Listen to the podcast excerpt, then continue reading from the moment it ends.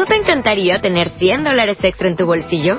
Haz que un experto bilingüe de TurboTax declare tus impuestos para el 31 de marzo y obtén 100 dólares de vuelta al instante.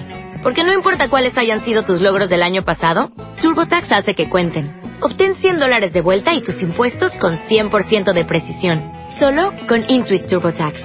Debes declarar para el 31 de marzo. Crédito solo aplicable al costo de la presentación federal con TurboTax Full Service. Oferta sujeta a cambios o cancelación en cualquier momento. Hablamos, ya tres clases estudiamos el tema de Hesed, que es hacer favores y cómo hacer favores. Les voy a decir cómo, qué está escrito en el libro de Rabhaim Vital, el alumno de la Rizal. Dice Rabhaim Vital, trae un, un, eh, un dicho de Hajamim, que la persona que estudia bien Torah, estudia y reza a Kadosh Baruj como debe de ser y hace favores a los demás, en ese momento se considera como que está haciéndole un favor a Kadosh Baruj Vean ustedes de qué forma se expresan los libros del Zohar. Cuando una persona, ni se Hesidim Kono, ¿quién le hace un favor a Kadosh Baruj Aquella persona que realmente se esfuerza en estudiar bien Torah, reza, eh, reza como debe de ser y se dedica a hacer favores. En otras palabras, tres cosas. Torah, Abodá y Gemilut Hasadim. El que estudia bien Torah, hace favores y reza, le hace un favor a Hashem. Me sugirieron que, así como Baruch Hashem, tres semanas estuvimos estudiando el Inyan de Hesed, el asunto de Hesed, ahora sería importante, porque hace mucho que no tocamos el tema de lo que es la tefilá. Yo propongo, bajo una sugerencia que me dieron, el día de hoy tocar unos puntos de lo que es tefilá, y tal vez sería muy importante que logremos estudiar juntos por primera vez la explicación de lo que es la tefilá. Le dije a una pareja, ahorita no está, que tienen un problema de salud, hay que subir la calidad de la tefilá. Me dijo, ¿cómo se sube? ¿Cómo podemos subir la calidad de la tefilá? La respuesta es dos cosas. Número uno, entender la importancia y la fuerza de la tefilá. Número dos, estudiar la tefilá. Porque muchos podemos hablar de que la tefilá es maravillosa. Pero si no, en el momento de rezar, no estamos entendiendo lo que decimos, es muy difícil.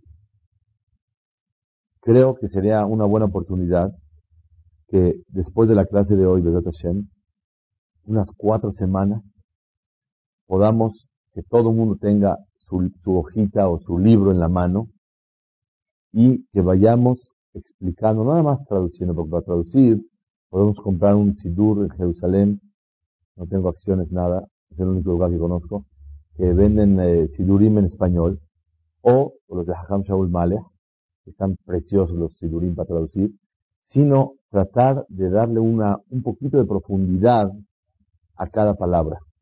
Por ejemplo, voy a dar un ejemplo. Si quisiéramos empezar con la Amida, el primer pasuk de la Amida es Adonai Sefatai Tiftach Ufi Yagiv Tehilatech. Voy a explicar nada el primer pasuk, para darnos una idea cómo sería bueno para nosotros ejercitarnos y estudiar un poco lo, que significa la gran mitzvah de la tefilá. Está escrito en la... Sí.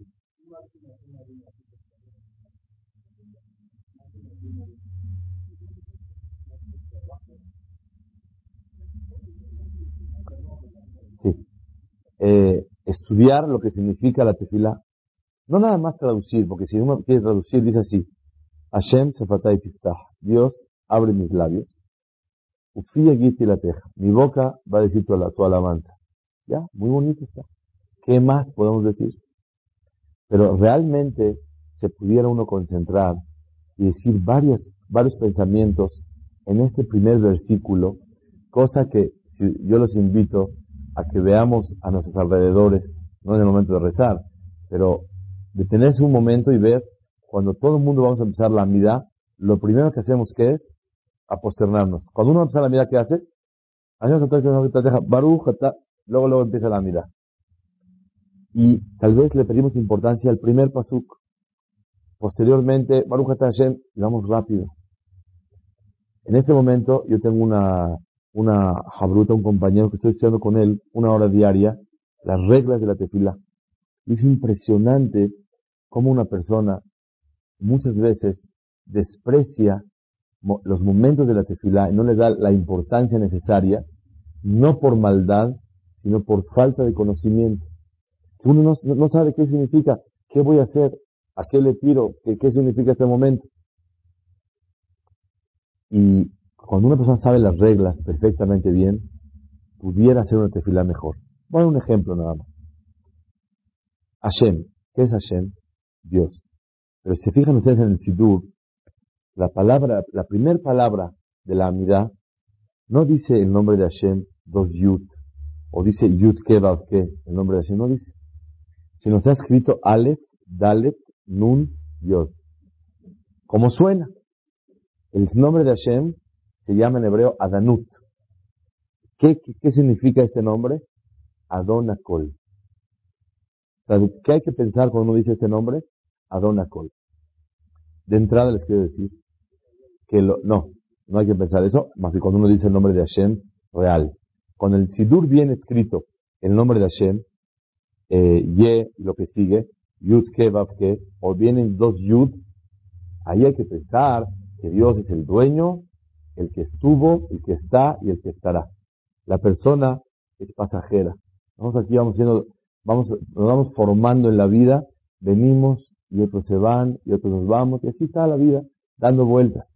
El único que es eterno es Akadosh Baruj Por lo tanto, hoy en la mañana se me acerca una persona y me dice, un señor que le gusta contarme chistes. Me dice, te voy a contar una buenísima. Señor mayor. Con mucho gusto, una buenísima. Hoy se me acercó antes de rezar. Me dice, después del rezo te voy a decir algo buenísimo. Dije, órale pues, ya va. Y cuando acabó la tefila me dice, he reflexionado, un señor mayor, que todos nos preocupamos por vivir. Cosa que está mal, me dice. Porque el vivir no depende del ser humano. Por más que quiera, si acabó el juego y termina, no, no, y se acabó. Pues no se pone a preocupar por eso. Mejor vamos a preocuparnos de las cosas que están al alcance de nosotros. No de si vivir, sino cómo vivir. ¿Qué calidad de vida podemos tener? No, yo me voy a preocupar para vivir 200 años. Por más que te esfuerces, no lo vas a lograr. Pero sí te puedes preocupar qué puedes hacer en tu vida. Eso sí está en tus manos. Entonces, preocúpate por aquello que en tus manos está solucionado. Pero en cosas que no están en tus manos te puede doler nada más. Pero preocuparte, preocuparte, ahí voy, me voy a ocupar. Olvídate, no está en tus manos. ¿Qué quiere decir? La, la primera palabra de la tefilá, Amonai. Yo hablo con Hashem. ¿Qué tengo que pensar en esa palabra? Adona Kol. Eres el dueño de todo. Quiere decir que antes de empezar a rezar, ya vengo con mi paquetazo para pedirle a Hashem un montón de cosas. Momento. ¿Sabes con quién estás hablando? con el dueño. Como es el dueño, quiero que sepas que Él es el que manda. ¿Tú lo obedeces? No, pero ahorita me urge algo. Sí, sí, un momentito. Estás hablando tú con el dueño. Adona Col. La primera palabra. Nada más. No, es más, ni seguimos. Adona Col. Hashem, eres el dueño. Entonces yo tengo que obedecerte a ti. Te vengo a pedir con todas las ganas y con todas las lágrimas. Pídeme lo que quieras, pero quiero que sepas. El que va a decidir si sí o si no, soy yo. Por más que tú pidas, no hay una regla, les voy a comprobar de la alajá, que uno por pedir se lo van a conceder. No, ¿cierto? ¿Quién dijo? La tefilá se recibe en el cielo y Hashem la guarda. Pero no quiere decir que se va a hacer lo que uno quiera. ¿Por qué? Porque es Adonacol. Primer pensamiento. ¿Qué podemos pedirle? No por haber pedido tan bonito, me merezco, sino como un favorcito te pido. Sé que tú eres el que decide. Como favor te pido, por favor, acepta lo que yo te voy a pedir. Y ya, es otra cosa, es otra plática. Uno viene, yo soy un buen ciudadano y merezco que esto. Merezco nada. Aquí yo soy el dueño. Ah, Adona Col. Pues una persona se frena empieza a reflexionar. Adona Col, híjole, ¿sabes qué, Hashem? Antes de empezar a pedirte, discúlpame por todo lo que te he fallado, pero no tuve mala intención. Trataré con tu ayuda de ser mejor, pero de mientras, solucioname esto. Ya es otra tefilá, porque es un acercamiento más auténtico, más sincero, más real, más como legalmente es. Cuando una persona se va a acercar a Shem, la primera palabra que tiene que sentir es Adon Akol. Eres Adon Akol. Entonces, cuando es Adon Akol, la subyugación y la doblegación de la persona es muchísimo mayor. Ahora bien, otra cosa más se puede decir. ¿Quién fue el primero que le llamó jefe a Kadosh Baruj Ustedes me gusta repetir lo de un libro en inglés, All for the Boss, todo por el jefe, que había un jajam que siempre hablaba con su familia, el jefe. Si el jefe permite.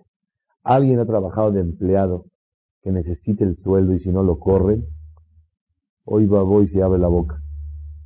Si empieza a decir, cambia la cafetera en la cámara para no, usted no hace nada aquí. Eres empleado. Cuando uno es empleado, depende muchísimo del jefe. Se lo trata diferente.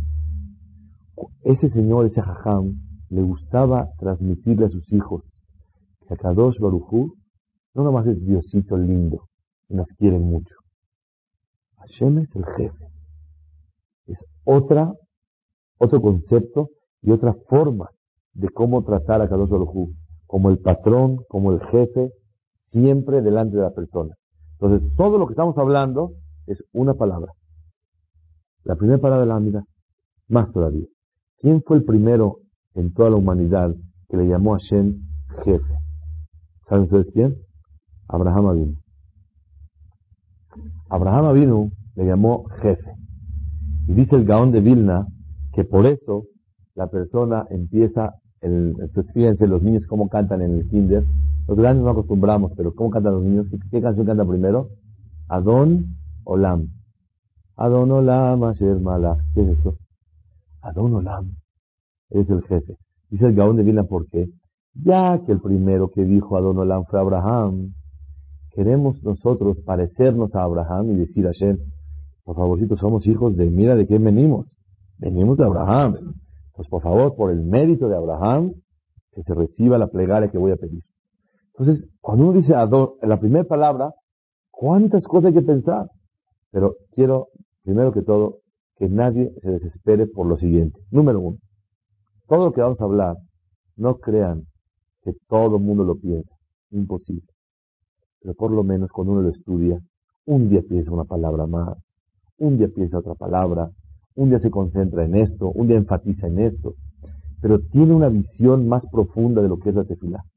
Y eso le va a llamar como un imán a la hora de la. Va a estar esperando que quiere hablar con Akadosh Baruj Más todavía, que sepamos, es normal que la persona está papaloteando, está soñando y está ocupado en sus negocios y la persona no vive el presente, está siempre analizando el pasado y preparando el futuro.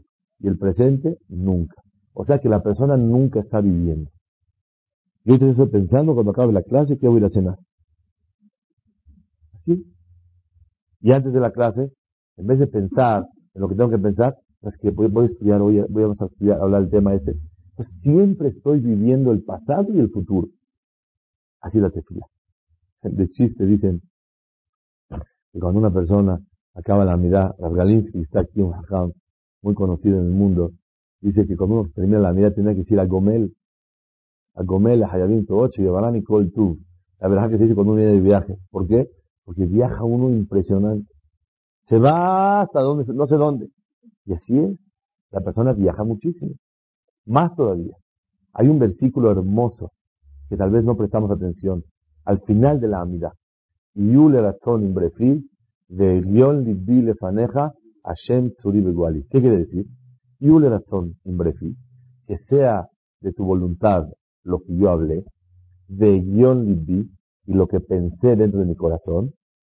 Hashem Tzuri Guali. Dios, mi fuerza y mi salvador. ¿Cómo puedes decir tú lo que pensaste? Estuviste soñando cuando estuviste rezando. La respuesta es que también este pasuk está uno soñando. No hay problema. No es que lo dijo sinceramente. También en ese pasuk sigue, todavía no aterriza. Todavía no hay la, la, la, la señal de no fumar y abroche cinturones. Todavía sigue por arriba. Y es verdad. Entonces la Gemara dice en Brajot, Kerum Zulut Livne Adam.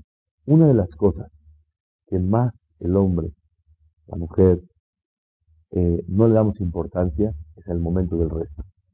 Cuando apretamos las tuercas, créanmelo, volteen a ver, si ven uno que está así arrugando los ojos y así ya, algo necesita.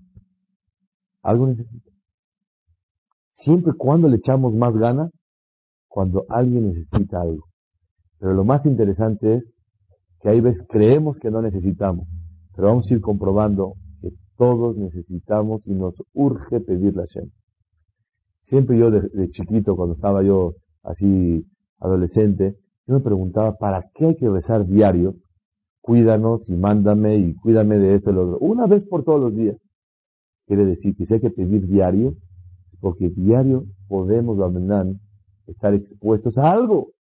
diario hay que hacer la misma cuota. No hay pagar caseta una vez. Es cada vez que pasa.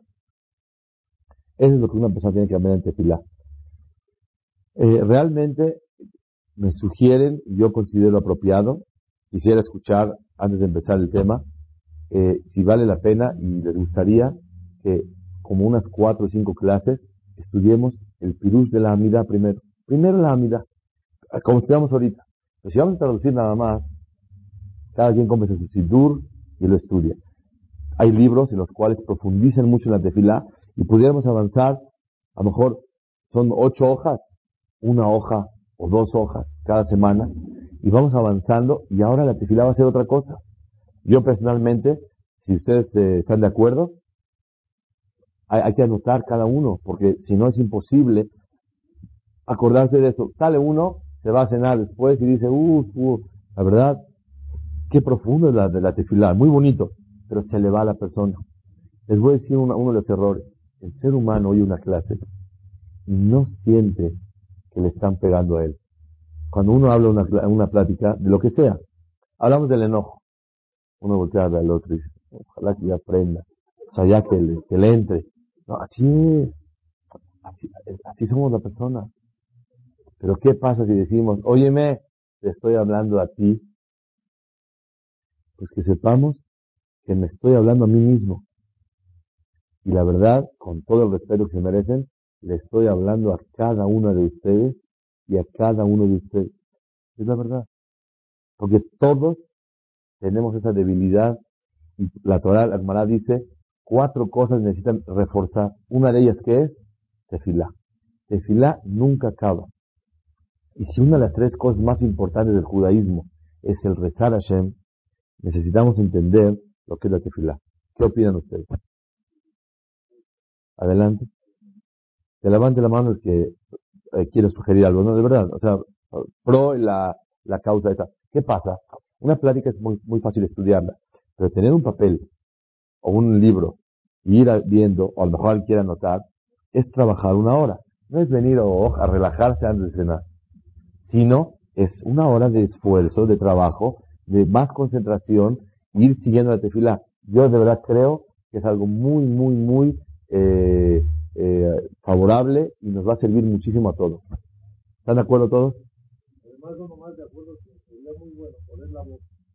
Como va a ser una tefila muy importante, a todos nos Desde Hashem. Ok. Adelante. También estoy de acuerdo. Ok. Ok. Entonces vamos a hablar un poquito de lo que es la tefilá y Hashem, con el favor de Hashem, a ver si la semana que entra podemos empezar un ciclo de unas cuatro pláticas que estemos estudiando, la amidad por lo menos. Si vemos que está caminando bonito, a lo mejor podemos estudiar el Ashrei de Teja, el Shema, el puro Kriyat Shema. Una vez estudiamos cuántas cosas tiene el Shema. Y de verdad, cuando uno habla en español, cuando uno entiende lo que está diciendo, es otra tefila. Pero que sepan, aunque una persona sepa lo que está diciendo, aunque una persona entienda y haya profundizado, de todas formas va a soñar. No piense que con eso uno deja de soñar. El esfuerzo para dominar y concentrarse en el momento del rezo va a ser el mismo, nada más. Que ahora el esfuerzo va a tener más validez, porque ahora ya sé que vale la pena concentrarme. ¿A qué? A lo que yo quiero decir. Eh, está escrito que Abraham hizo Shahrit. ¿Quién hizo Minha? Itzhak. ¿Y quién hizo Arbit? Jacob. Una vez vi en el libro de Abel, de la Beliao Lopian, ¿qué hicieron? Muy sencillo. Ahorita ya hay celulares, eh, todo el mundo habla por aquí sin conectarse, pero ¿qué pasa? Existen cables en los cuales uno puede comunicarse. Antes, cuando uno hablaba fuera, uh, fuera del país, larga distancias, había horarios, no eso hacía cada hora. Abraham vino, él hizo el cable para comunicarse al cielo en la mañana. Isaac hizo el cable de Minha. Jacob hizo el cable de Arbit. Nada más ellos, con todo su poder, pudieron ellos abrir líneas nuevas para que todo el que queramos podemos, tienen muchos números. Varias líneas tienen el mismo número. El de Shahrit, el de y el de Arbit. Pensé, para los mexicanos puede servir.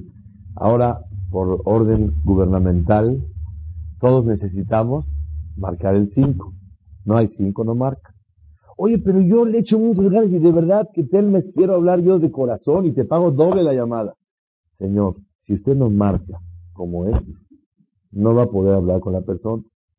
Pero mire que yo le aprieto fuerte y hasta sangre me, le pongo y me esfuerzo. Señor, si usted no marca adecuadamente, no llegará su llamada. ¿Qué vamos a estudiar? Cómo marcar. Y antes que de todos, ¿qué hay que marcar? El 5. ¿Qué son cinco? Los cinco sentidos de la persona. Concentración en lo que voy a hacer. Cinco sentidos completos.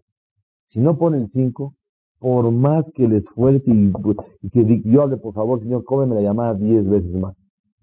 A 30 pesos la llamada. No, señor, si usted no marca el 5 no llega. Pero mire que me urge. Le vamos a hablar a Chalá. Si usted no sabe marcar, no viene. Obviamente que también hice otro aspecto, que Kadosh Baruj nos trata como niños. Y el niño cuando llora, la mamá tiene la intuición, siente lo que necesita. Está rosadito, si tiene hambre, si tiene, se entienden. El hijo y el padre el hijo y la mamá se entienden. A Kadosh Baruj también a una persona que no sabe rezar, también lo sabe entender. Pero obviamente, como siempre decimos, eso es cuando es chiquito. Si hay gente que no sabe, bueno, es como un chiquito. Entonces, él con que le llore, a Kadosh Baruj le entiende. Pero ¿qué pasa si te llega tu hijo de 20 años y se quiere casar? Y él Sí, habla, cierto, te explica qué quieres, no te entiendo. ¿Qué quieres? ¿Qué quieres? Me quiero casar con esa muchacha. Quiero que me compres una casa. Quiero que me des dinero. Quiero ir a miel a toda Europa y quiero que me des trabajo. ¿Ya me entendiste? Es lo que quiero. Ah, ahora sí. Pero está, llora, llora. No te entiendo nada, no sé qué quieres. Entonces, ya estamos grandecitos todos. Y el Kadosh Barujú exige de nosotros madurez. En otras palabras, por favor, aprende. Si no sabes, te voy a recibir. Porque eres como un niño chiquito. Y cuando el papá quiere tanto a su hijo que aunque tenga 20 años está llorando, si ya le entendió, eh, casita y trajecito y le hace todo, entiende. Entiende. Pero la verdad es que lo más correcto es hablando se entiende la gente. Y a Kadosh Baruj pide en Rosh hay una raja muy importante, que la persona tiene que saber pronunciar bien el rezo. ¿Por qué? Porque hay ángeles, todo el año Hashem tiene más piedad, pero en Rosh se pone más duro la cosa. Acuérdense ustedes, Rosh y Kippur hay reglas. La persona que reza así, medio, así medio chuecón, se pone duro en la tefilá. ¿Por qué? Porque hay ángeles que no quieren permitir que la tefilá se reciba. Dice Hashem, oye, ¿qué, está hablando? El Señor no se entiende nada. Ya, pásenlo, ese no, ese no. Porque es momento de juicio. En el año más piedad. Pero de todas formas, la persona tiene que tratar de esforzarse en hacer una tefilá mucho mejor. Entonces vamos a empezar a, es más para introducción, más introducción, dice el Shohan Aruch en Alajot Tefilá, en Simán El, Simán es el 98. Dice Shohan Aruch, la persona que reza tiene que concentrar su corazón a las palabras que está sacando de su boca. Punto. Es lo primero que Y viene a Kadosh Baruj y dice, cuando hacemos vidui, nos confesamos en Kippur, dice, dice Boreolam, si yo soy su papá, dicen, papi, dame, si soy papá, ¿dónde está el respeto? Bueno, mi rey, si soy su rey, ¿dónde está el temor al rey? ¿Dónde está? Me honran con las palabras y con el corazón no me honran. El corazón está lejos. Es como aquella mujer, que es muy típico, que llega a su marido a la noche a cenar tarde, y la mujer está dando de cenar, y están platicando, y el marido está, mm, mm, sí, sí, no, sí, no, sí, ahí va. Y no tiene la concentración necesaria para prestar atención qué le están diciendo. Así es muy normal. Entonces, ¿qué pasa? La mujer se siente mal. ¿Por qué? Sí, sí, sí, sí, sí, sí, sí, pero la verdad no me haces caso. Por favor, préstame atención. Es lo que siente a Kadosh cada vez que hablamos y o no entendemos lo que decimos, o aunque entendamos lo que decimos, pero no prestamos atención. Yo cuando mi esposa me está hablando, yo entiendo perfectamente el español. Sin embargo, no presté atención en las palabras que en ese momento está sacando de su boca. Les voy a contar algo. Hace como cuatro o cinco años tuve oportunidad de ir a Israel y fui a visitar a un jajá muy grande, ya falleció, mamás, de los más grandes del mundo, Rav Shlomo Zalman Y cuando fui a su knis, estaba rezando, yo me tardo normalmente una mirada siete minutos, y de repente lo veo yo, y todo el tiempo, ya pasaban 12, 13, 14 minutos, no acaba. Y el Hazán no empieza hasta que el Hajam no acabe. Acabó la tefilá, y le pregunto yo a uno, así vacilando a uno israelí, oye, perdón, ¿el Hajam reza diario? Hoy se emocionó que venimos nosotros y está rezando mucho, muy largo. Dice, no, así es diario. Fui con mi Hajam, Rabbi y dije, Hajam, ¿me puedes explicar qué está haciendo el Hajam? ¿Qué pide tanto? Es un viejito de 90 años. Acabó toda la Torah. Ya casó a todos sus hijos. Ya tiene tataranietos. Su esposa ya había fallecido. No necesita dinero, no necesita nada, no gasta nada, está sentado estudiando todo el tiempo, está jubilado. ¿Qué tanto está pidiendo? Pregunta. Yo te voy a contestar. Hace un año fui a ver a este Jajam y le pregunté, Jajam, ¿en qué nivel espiritual usted está viviendo hoy por hoy. Dijo así, años, décadas de años, he luchado para que cada palabra que yo saque de mi boca, en la amidad por lo menos, no piense yo en otra cosa. De hecho, vamos a ir estudiando, o sea, no podemos en un día todo decir.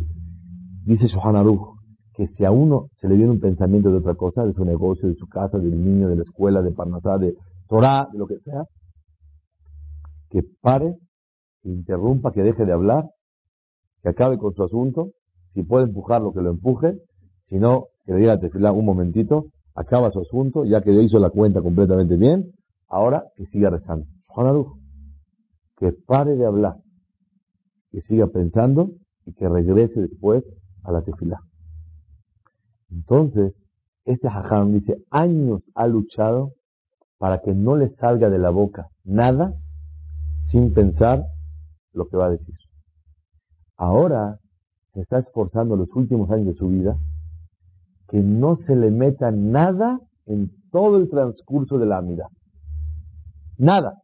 Eso ya lo superó. Que no saca de la boca algo sin sentirlo y pensarlo en ese momento, ya lo hizo. Pero de repente se le ocurría cosas de Torah, paraba, acababa su pirush, ya se le ocurrió, ya, ahora seguimos adelante. Ahora se está esforzando de que toda la mirada pueda él darle a Hashem ese sacrificio de estar concentrado nada más en Hashem y Baraj. La verdad es que cuando uno habla con un presidente, separando entre Boraholam mil veces, o un rey, casi es muy difícil que empiece él a planear qué va a hacer mañana, a dónde se va a ir de viaje. Está concentradísimo en los escasos minutos que está hablando con él, con su majestad. De acuerdo. Pero estoy de acuerdo. Nadie lo tiene yo creo que nosotros, por más, no quiero a nadie eh, eh, ¿cómo se desilusionar, pero por más que le echemos ganas, es casi imposible para nuestro nivel. Si este hajam estaba luchando al final de su vida, nosotros está muy difícil. Pero por lo menos, mientras más sacrificio hagamos, vamos a disfrutar la tefilá. Escuchen, señoras y señores. En una ocasión me dijo un jajam de Jacob, donde yo estudié, jajam, me cuesta trabajo rezar bonito. Me, dijo una, me, hizo una, me hizo una pregunta que es fundamental. ¿Tú disfrutas el rezo? ¿Oye una pregunta? ¿Disfrutas el rezo? Dije, la verdad, sí. Cuando lo hago bonito, sí lo he llegado a disfrutar. Me dice, ya tienes esperanzas. Tenía yo 19 años. ¿Por qué? La tefilá no es un medio nada más para, como siempre decimos, no es una maquinita y le metes 5 pesos a la coca. Pídele y sale. Oprime el botón. La tefilá es un medio para poder acercarse a Hashem. Entonces, cuando uno siente la cercanía a Boreolam, lloró, se desahogó, platicó, lo sintió más, eso le da satisfacción a la persona. Cuando uno logra hacer eso, eso realmente se llama que empezó a rezar. Entonces lo que vamos a tratar de estudiar, ¿verdad? juntos es cómo le puede hacer la persona para rezar. Ok. Una pregunta. Sí. Cuando entra un niño, niño son 10. Entran a la actividad, tienen que entrar los 10 juntos a la vida. Si entran 9, o sea, estamos, estamos aquí, vamos a rezar a 10, y somos 10. Pero hay uno está atrasado en su, en rezo. Entra nueve a la, a la, a la mirada completa. No entra la, no entra la, la tefilá No, la tefilá entra aunque rece uno en forma individual. Que entra la tefilá, entra. Pero toda la categoría de cuando 10 personas le piden a Shem no es a menos que 10 personas lleguen. De hecho, si está Abraham, Jacob, Moshe, Aharón, David, Shelomo, eh, así, nueve jajamín de los más grandes que pueda haber. Y somos diez de nosotros que somos del pueblo. Diez nos unimos. Nosotros tenemos más fuerza que nueve como Abraham y Jacob. ¿Por qué? No, también de uno. Pero tiene mucho más fuerza, y vamos a ir estudiando poco a poco, de dónde se aprende que diez personas tienen más fuerza para romper. De hecho, si hay un decreto en el cielo, no tiene forma como romperse a menos que 10 personas se junten y pidan algo fuerte y pueden romper un decreto. Y el, un individuo puede, nada más, los 10 de los Shana, entre los Shana y Kippur. Esos 10 días, a filo, inclusive una persona en forma individual, puede romper lo que él quiera. ¿Quedó claro? Ok, vamos a empezar.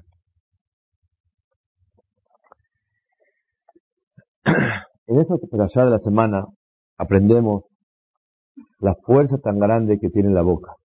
Dice la Gemara en Masejet Megillah, Al tehi birkate diot kalabe eneja, ve al tehi kilelate diot kalabe eneja.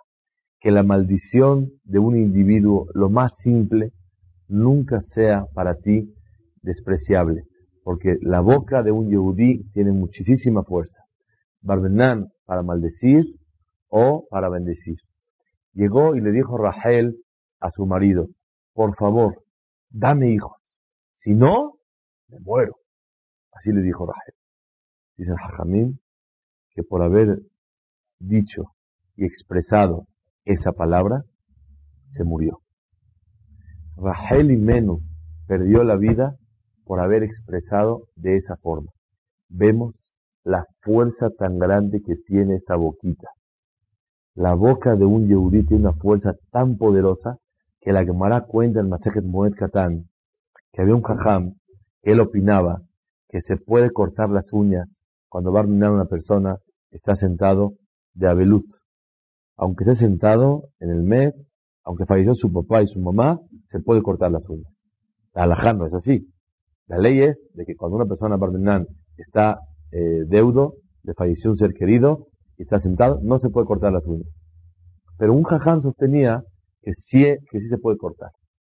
Entonces le dijo, oye, córtate las uñas.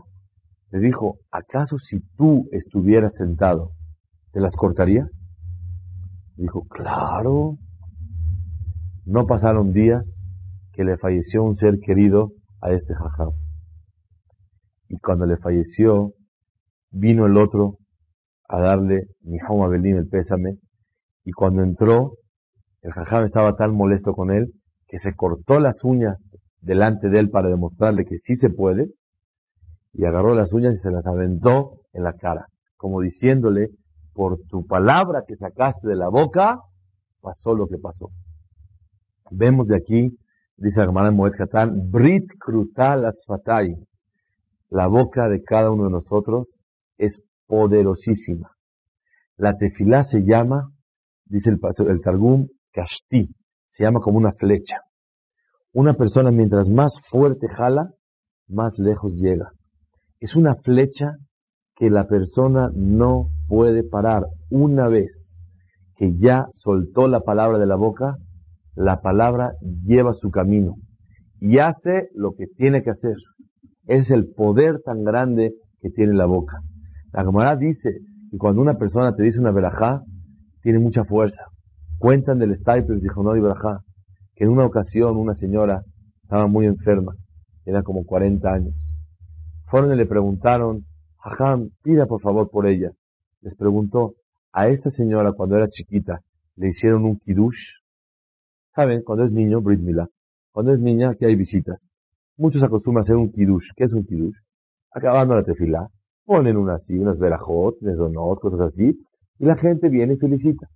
Le dijeron, oiga, jajam, le preguntaron, jajam, ¿le hicieron a esa niña, a esa señora, cuando era chiquita, kiddush?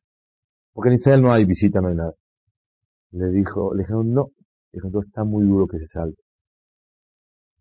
Oiga, ¿qué tiene que ver la fiesta y la salvación de la señora. Le dijo muy sencillo. Cuando nace una persona, ¿cuántas bocas de Yehudim dicen felicidades, que te viva, que lo veas novio, que la veas novia, que tenga larga vida, que la disfruten mucho, que vean casar sus nietos, todo. Son tantas las bendiciones que esas le ayudan a la persona a salir adelante. Entonces le dijo, hay que pedir, pedirle a mucha gente que pida por él, por ella. Yo por eso, ahorita en México, no es que se estila mucho el famoso kiddush. hay los abrejim, los que estudiamos en el colel, muchas veces acostumbramos a hacer esto. Pero mucha gente no hace. Pero Baruch Hashem cumplen con la famosa visita. Entran cada quien, trae su mameluco, trae sus cositas, felicidades, felicidades, en buena hora, en buena esto, en el otro. ¿Cuánta gente vino? 200 bocas pidieron ayer. No es sencillo. 200 bocas pidieron y dijeron, en buena hora, eh, felicidades, que les viva, que les dé esto, que les haga. Es mucha la fuerza que tiene la boca para pedirle a Shem Baraj. Entonces lo primero que tenemos que saber es que esta boca tiene una fuerza tan grande que no podemos desaprovechar. Es punto número uno. Número dos, en la Perashá está escrito, ustedes saben, eh, Jacob vivió en Faddan Aram con su suegro Labán. ¿Cuántos hijos, si no se acuerden, tuvo Jacob finalmente? Doce. ¿Cuántos tuvo en casa de su suegro? ¿Se acuerdan? Once. Once hijos tuvo. Y el último, el doceavo, que fue Benjamín, lo tuvo en el camino que falleció Rachel, la peralla de la semana. Dice la Torah Él le viene Jacob, trae los doce hijos y dice, estos son los doce hijos que tuvo allá, en Fadan Aram. Así dice la, Torah. Preguntan los Shonim, ¿cómo puede ser que diga así? Los doce hijos los tuvo allá. No es verdad. La Torah dice claramente en esta perasha. Y tuvo a sus doce hijos en Fadan Aram, el lugar donde vivía con Labán. Realmente nomás tuvo once, no tuvo doce. El doceavo nació en el camino. ¿Diná? No, Diná ya había nacido. Ah, la, la Torah estaba contando a las tribus de Israel. Pero realmente Diná también nació allá. La pregunta es, ¿por qué dice tú a los doce hijos allá? ¿No es verdad? Entonces, vi en los, los Mefarshim dos respuestas. Una, que dijo la Torah por la mayoría. Como ya la mayoría, la Torah no hizo exacto así, eh, fijarse la, la, la, la, cantidad. Pero vi otra respuesta que dicen los Hajamim, el Ribá, el neto de Rashi, que dice así. ¿Sabes por qué dice que lo tuvo allá? Porque él pidió por ese doceavo hijo allá. Y como pidió allá, se llama que lo tuvo a dónde? Allá. Si ahorita yo les digo, señores, se ganaron la lotería, ¿a qué es la lotería? ¿A las 8 o a las 9? No sé. ¿A las 8? A las 8 es la, lotería. Señor, salió su número premiado. Ya está súper. Y se ganó usted millones y millones. ¿Es rico ahorita o mañana que vaya a recoger dinero? Ya, desde ahorita ya puedes dar cheque, todo para mañana, para pasado mañana. Lo que pasa, ya está todo, ya es todo. Ya es rico de ahorita. Cuando una persona pide a Shem Tefilá, y a Kadosh Baruj le contestó en ese momento, que sepamos que ya se llama que es de él. Ya lo logró. Él le venía a Jacob. ¿Por qué Jacob se llama que tuvo doce hijos acá?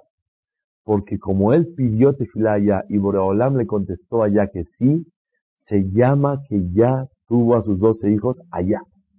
Así se arriba. Ay, pero nada más salió, falta salir nada más. Falta tenerlo. Pero realmente ya se llama que es su hijo, ya cuenta con él. Es una de las cosas muy importantes que la persona sepa cuánto la fuerza de la tefila tiene. Pero quiero hacer una pregunta muy fundamental. Todos se van a, sorprender un poco. ¿Para qué sirve el rezo? Si me corresponde, aunque no pida. Y si no, aunque pida, no me lo van a dar. ¿Quedó clara la pregunta? Desde hoy nadie vamos a rezar nada. Si ya me corresponde, aunque no pida nada, él sabe muy bien. Y si no me corresponde, aunque pida, no me lo van a dar.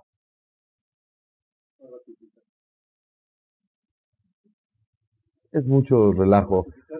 Cada crisis vale cuántos millones de dólares. Todo eso nomás para... No, es verdad, ya cada uno necesita. Si corresponde, que me lo dé. Y si no, él dice que no y se acabó. Por más que yo le pida, no y se acabó. Correcto. Voy a dar dos respuestas clarísimas a esa pregunta que es, eso el que no sabe contestarlas está fallo. O sea, puede llorar ¡ah! lo que quiera delante de Hashem y Hashem lo recibe. Pero esto un Yehudí tiene que saberlo clarísimo. Vuelvo a repetir. Si no me corresponde, aunque pida. Y si me corresponde, aunque no pida, me, lo va a mandar, me corresponde. Que Hashem no me lo va a mandar si me corresponde.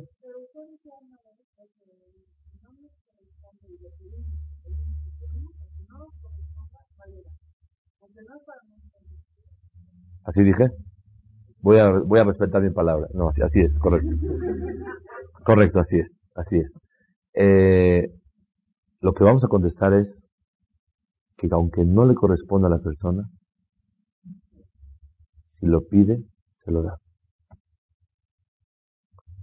Y muchas veces, aunque le corresponda a la persona, si no lo pide, no se lo da. Es una bomba atómica esto. Porque es una cosa, es la base de lo que es rezar. Aunque no me corresponda, si lo pido, me lo llevo. Y muchas veces me corresponde, si no lo pides, no lo recogiste.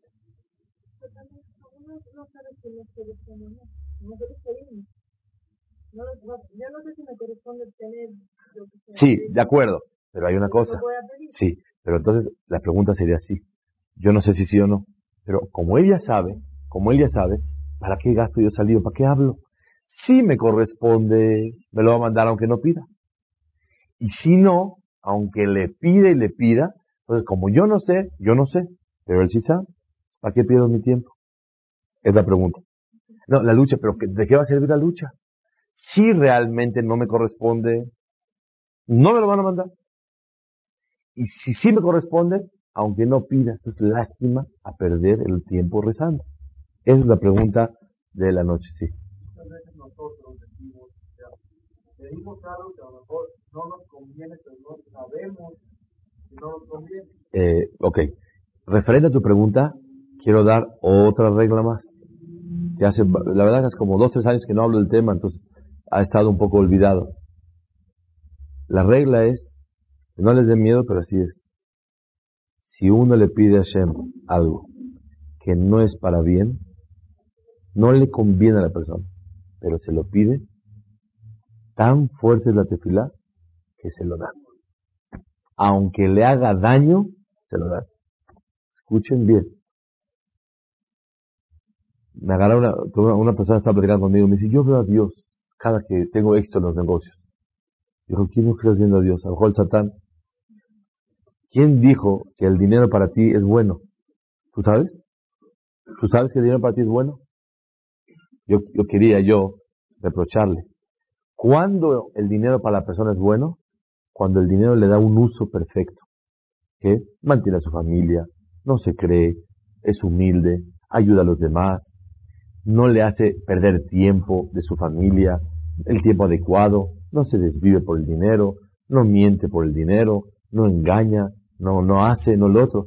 Pero si el dinero le está haciendo daño, ¿quién dijo que el dinero estoy viendo la bondad de Dios. ¿Cuál bondad? Cuando uno pide algo, escuchen bien, se lo dan. ¿Y quién lo dice? Yo no puedo decirlo. No tengo la facultad para decirlo. ¿Quién lo dice? El Metzudot es uno de los comentaristas en el libro de Shemuel. Shemuel Anabí, en el tiempo del verano, que es maldición en Israel que llueva, él de, de repente les mandó lluvia a todos. ¿Para qué? Para comprobarle a ellos, al pueblo de Israel, que cuando ellos se entercan en algo y quieren algo, te lo doy. Si uno dice a por favor que no se vaya el vuelo, no se va.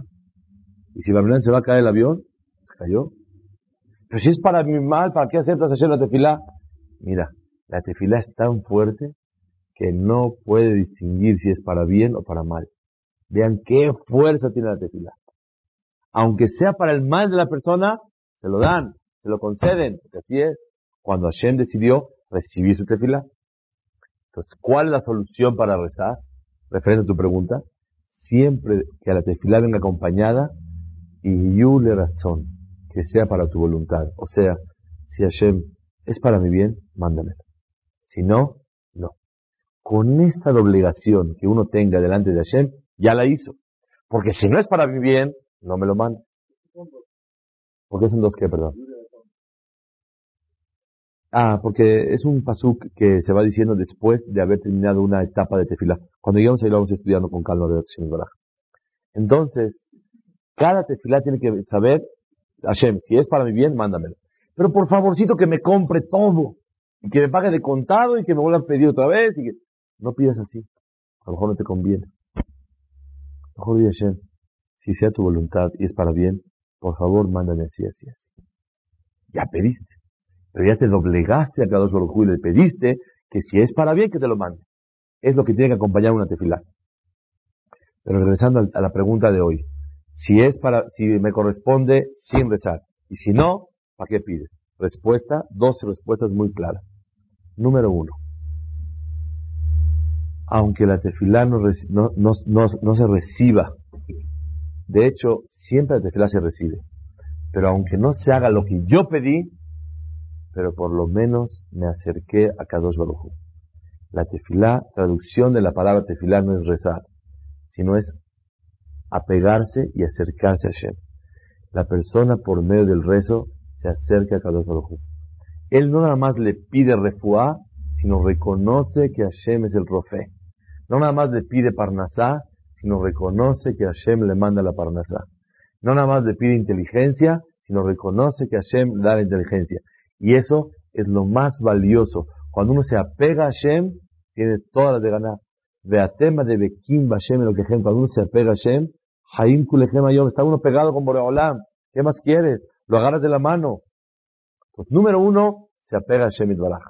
Pero número dos, dos, y como comentaron, y es real, dice la Gemara, y les voy a hacer una pregunta más todavía. La mayoría de la gente que pedimos, hijos, vida, dinero, cuando digo vida, con todo el sentido de la palabra, esa no es vida, dice la gente. Entonces, vida se refiere con salud. Vida, con todo y salud, eh, dinero y, e hijos. Es lo que la persona normalmente pide. La Gemara dice en Masejet Moed Katan en la Gemara dice en varios lugares que una persona lástima todo su pedido. Hijos, vida y salud no dependen si una persona es buena o mala, sino depende de la suerte de la persona. ¿Oyeron? Vane, Haye, Mezone, hijos, vida y parnasá, la disjutat aliamilta, el abemazdalat aliamilta. No depende de uno si es bueno o malo. Muy bueno, muy buenas preguntas. Buenísimas. Vamos a ver la respuesta vida, eh, parnasá, hijos y dinero, no depende de lo bueno o malo. Entonces, ¿para qué rezamos? De hecho, ¿qué juzgan en Rosh Hashanah? ¿Ustedes saben? Vida, hijos y dinero. Es lo que juzgan. ¿Para qué me juzgan? Si me va a ir bien, o va a ir mal. La Gemara dice claramente que eso no depende si uno es bueno o es malo, sino depende en el momento que fue creada su alma, en qué momento de suerte estaba hay suertes, hay zodiacos, hay todo ese sistema, la comunidad dice, y así nació la persona con buena suerte. Entonces, ¿qué caso tiene estar pidiendo? ¿Quedó clara la pregunta? Más todavía. La respuesta es que Am Israel está sobre la suerte. ¿Qué quiere decir? Que sí realmente va detrás de la suerte. Y por eso uno dice, Mazal Tov, buena suerte. Porque la suerte ayuda muchísimo a la persona. Y como decimos, unos con estrella y otros estrellados. Así es. Sin embargo, Am Israel tiene la fuerza para cambiar la suerte.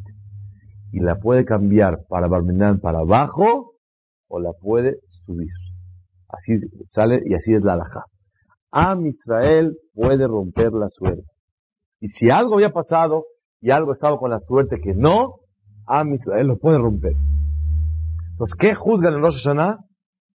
Si le bajamos de la suerte o le subimos a la suerte. ¿Qué es la tefilá? Si subo la suerte o bajo la suerte. Am Israel tiene fuerza para romper. Los goim, dice la Gemara, Abgadosh los, los, les manda a ellos según la suerte cuando nacieron. Ellos no pueden cambiarla. Pero Am Israel le mala minamazal. Están arriba de la suerte y pueden cambiar los decretos que Hashem mandó. Es lo que dice la Gemara. Según eso, si, no le corresponde, ¿para qué pide? ¿Qué aprendemos de aquí? Aunque no le corresponde a la persona, tiene fuerza para romper los decretos de Hashem, la suerte de Hashem, y si no tenía matriz, le sale matriz, como la Simao. ¿Cuál fue la pregunta que dijiste? Muy bien, exactamente igual. ¿Qué aprendemos de la Simaot?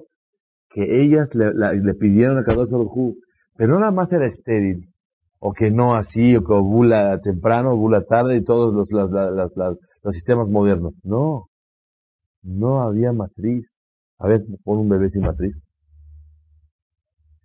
Y a Kadosh Baruj por la tefilá que hicieron, a Kadosh Baruj logró hacerles eso.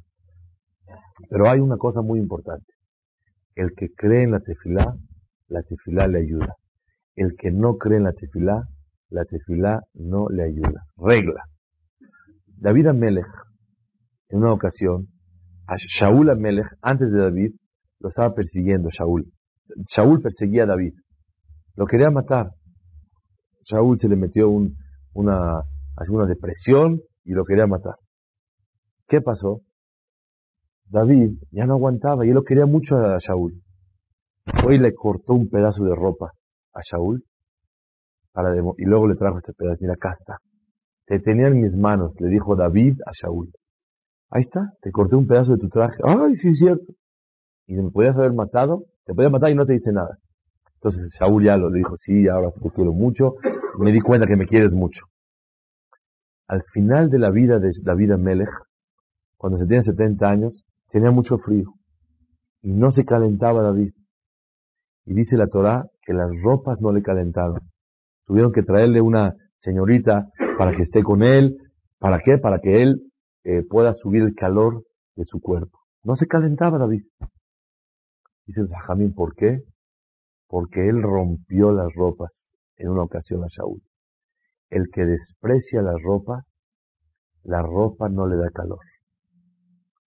Si con las ropas estamos así, el que desprecia la ropa, la ropa no lo calienta. El que desprecia algo, ese algo nunca le puede ayudar. Si desprecias tefilá y no crees en lo que estás pidiendo, la tefilá no te puede ayudar. ¿Por qué? Porque para ti no es importante. Si para ti es importante la tefilá, la tefilá te va a ayudar. Si tú desprecias la tefilá, la tefilá no te puede ayudar, como las ropas de David Amelech. Es una regla, así es. Por lo tanto, es muy importante tener esa emuná, que Clad Israel, la boca, la fuerza la tenemos en la boca. No puedo olvidar y no puedo dejar, no sé si lo conté, lo vuelvo a repetir. Tenemos un amigo, nosotros, que hace varios años pasó un accidente muy, muy, muy fuerte. Estaba mamás yéndose, total. Estado de coma, estaba muy mal. Baruch Hashem, ahorita está sano, hasta 120 años. En el hospital nos, uníamos varios amigos y en terapia intensiva él estaba nada, nada. Y lágrimas y llórale y llórale y teilim y cántale y grítale. Y los doctores decían, nada, esto no se puede salvar y veían puros negros y puras barbas y llórale y llórale y cántale y cántale, tefilá y tefilá. Cuando se curó y salió, ya se vistió, se puso corbata y salió del hospital, los doctores estaban impresionados, no lo podían creer. Y dijo que humanamente no existe. Había un doctor, un neurólogo que era una, es una, una eminencia, y él es el que controlaba el caso principalmente. No lo podía creer. Me contó hace unos, no sé, un par de años, se comunica el doctor este con la familia de ese joven. Lo aleno, el doctor este, su hijo no se estaba en la playa, un joven, y no sé qué, la ola lo azotó con una piedra y ¡paz! le pasó un problema muy grande. Estaba gravísimo. Dice, por favor, se comunicó, pídanle a aquellos que le rezaron a Dios, al Dios de este Señor que se curó, pídanle por favor igual que se cure su hijo, una eminencia, un doctor. Un doctor. Yo una vez me subí a un taxi y me dice taxista, pida por mí, ¿no? ¿Cuál es su nombre? Jorge, hijo de Lorenzo. Jorge de Lorenzo pide por él. Después de unas semanas me tocó el mismo taxista. Y me ve así, yo no lo conocí, la verdad. Dice, hola señor. Y se pidió. La verdad, pues es permitido, no puedo, aunque se me olvidó, pero pedí por él, pero tengo que mentirle mi pena shalom, no puedo yo. Le dije, la verdad, sí, y vamos a seguir pidiendo. Dice, no se nota. Dice, porque sigo igual de amolado el Señor. Dice, no se nota. Yo sé que a ustedes Dios los escucha. Pida, por favor. Tenemos que tener más emuná en la tefilá. Tenemos que reforzar la tefilá. Tenemos que tener esa fe de la fuerza tan grande que tenemos en nuestra boca. Cuando una persona dice algo, se puede cumplir. Cuando una persona dice algo que no es bueno, también se puede cumplir pedirle a Shem que esa fuerza tan grande que tenemos en la boca la podamos aprovechar. Nada más saber una cosa muy importante. Tefilá son dos cosas. Una es titkabal celotana, que se reciba el rezo. Dos, la segunda es te'anu te'ateru que se reciba la petición, que se cumpla lo que yo pedí. Muchas veces Hashem me escuchó lo que pediste. Muchas veces Hashem escuchó lo que pediste, pero dijo Hashem, no. Es lo que una persona tiene que saber. Y tiene que tratar de pedirle a Kadosh Hu. Y dice una, una de las cosas rápidas, así urgentes, lo voy a decir. Dice Shohan Aruch que siempre le diga a Hashem, no merezco nada. Y te lo estoy pidiendo de favor, como favor. Nada más te pido así a Hashem Y es uno de los argumentos más grandes, porque Hashem lo estás tú incitando, lo estás estimulándolo a hacer favores. Tantos favores quiere hacer Hashem, que cuando uno llega y le dice, mira Hashem, nada, no merezco nada. Nada más te pido de favor que lo hagas. Y muchas veces que dice uno, segurito hoy me lo van a dar porque recé, pero súper. Eso es muy grave. El que siente que porque rezó muy bien, seguro le van a contestar por eso, eso no debe ser. Sino con todo lo que hizo, tal vez no es merecedor.